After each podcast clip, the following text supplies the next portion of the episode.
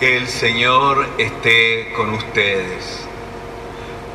Lectura del Santo Evangelio según San Lucas.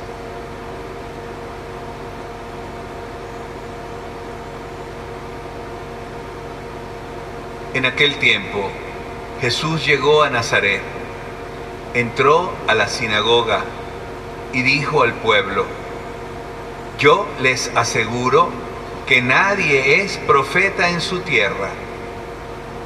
Había ciertamente en Israel muchas viudas en los tiempos de Elías, cuando faltó la lluvia durante tres años y medio y hubo un hambre terrible en todo el país. Sin embargo, a ninguna de ellas fue enviado Elías, sino a una viuda que vivía en Sarepta, ciudad de, Sidón.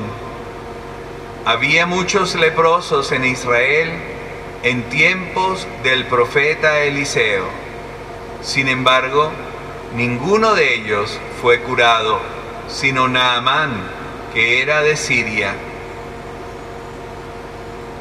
Al oír esto, todos los que estaban en la sinagoga se llenaron de ira y levantándose, lo sacaron de la ciudad y lo llevaron hasta una barranca del monte sobre el que estaba construida la ciudad para despeñarlo. Pero él, pasando por en medio de ellos, se alejó de allí. Palabra del Señor.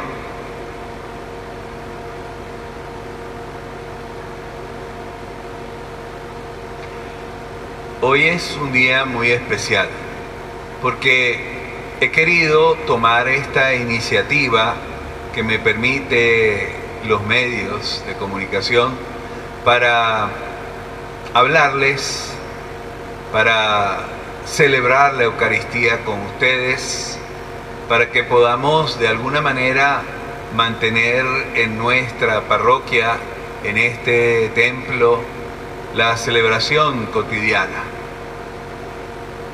Y como me ha pasado en otras ocasiones, también hoy la palabra de Dios me llama poderosamente la atención y me permite cambiar la homilía que quería hacerles. Quizás esta es una homilía mediada por lo que estamos viviendo. Naamán el sirio creía que el profeta se acercaría a tocar la lepra para curarlo. Y no, el profeta lo que le dijo fue, ve y báñate en el Jordán. Pensemos por un momento que Naamán era un leproso y por lo tanto, si tenemos en nuestra mente en el Evangelio los leprosos, nos damos cuenta inmediatamente de que eran gente excluida. Pero este era un personaje muy importante del gobierno del rey. Y es el rey el que le da una carta de presentación para que el otro rey lo cure. Pero la cura estaba solo en bañarse. Bañarse sí, decía siete veces, múltiples veces. Bañarse o sea, lavarse. Qué interesante que nosotros estamos pasando en este momento por esta situación en la que todos los médicos y todos los del personal sanitario lo que nos piden es que nos lavemos las manos, que mantengamos el aseo, que podamos verdaderamente evitar que este virus contagie más gente.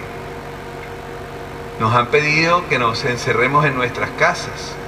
Es doloroso, se los digo yo que pienso casi con lágrimas en los ojos lo que puede esto significar para nosotros que tenemos tan a corazón la Semana Santa y los motivos que esta trae.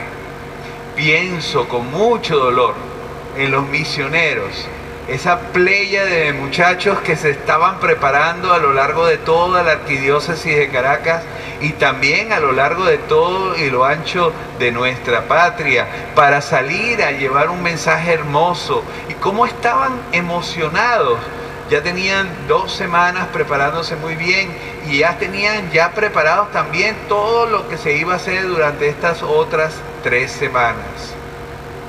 Y de repente pues nos torcieron lo que es esa ilusión.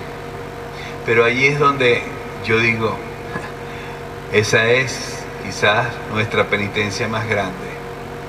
Yo sueño con que al final de esta cuaresma podamos celebrar la resurrección, no solo en lo celebrativo, misterioso de la liturgia, sino también como país, como mundo entero. Quiero aferrarme a ello, ya que hoy, para comenzar estas Eucaristías un tanto extrañas, donde el público está en su casa, estamos celebrando precisamente a un hombre que bañándose en el río Jordán adquirió la salud. No seamos como aquellos de Nazaret que no supieron que verdaderamente ese compatriota que les estaba llamando a vivir con intensidad, ellos lo interpretaron como un enemigo y por eso querían matarlo. Vamos a pedirle a ese Jesús de Nazaret que vivió en carne propia el desprecio de sus propios connacionales, que nos ayude a nosotros a cuidarnos unos a otros mutuamente. Que así sea.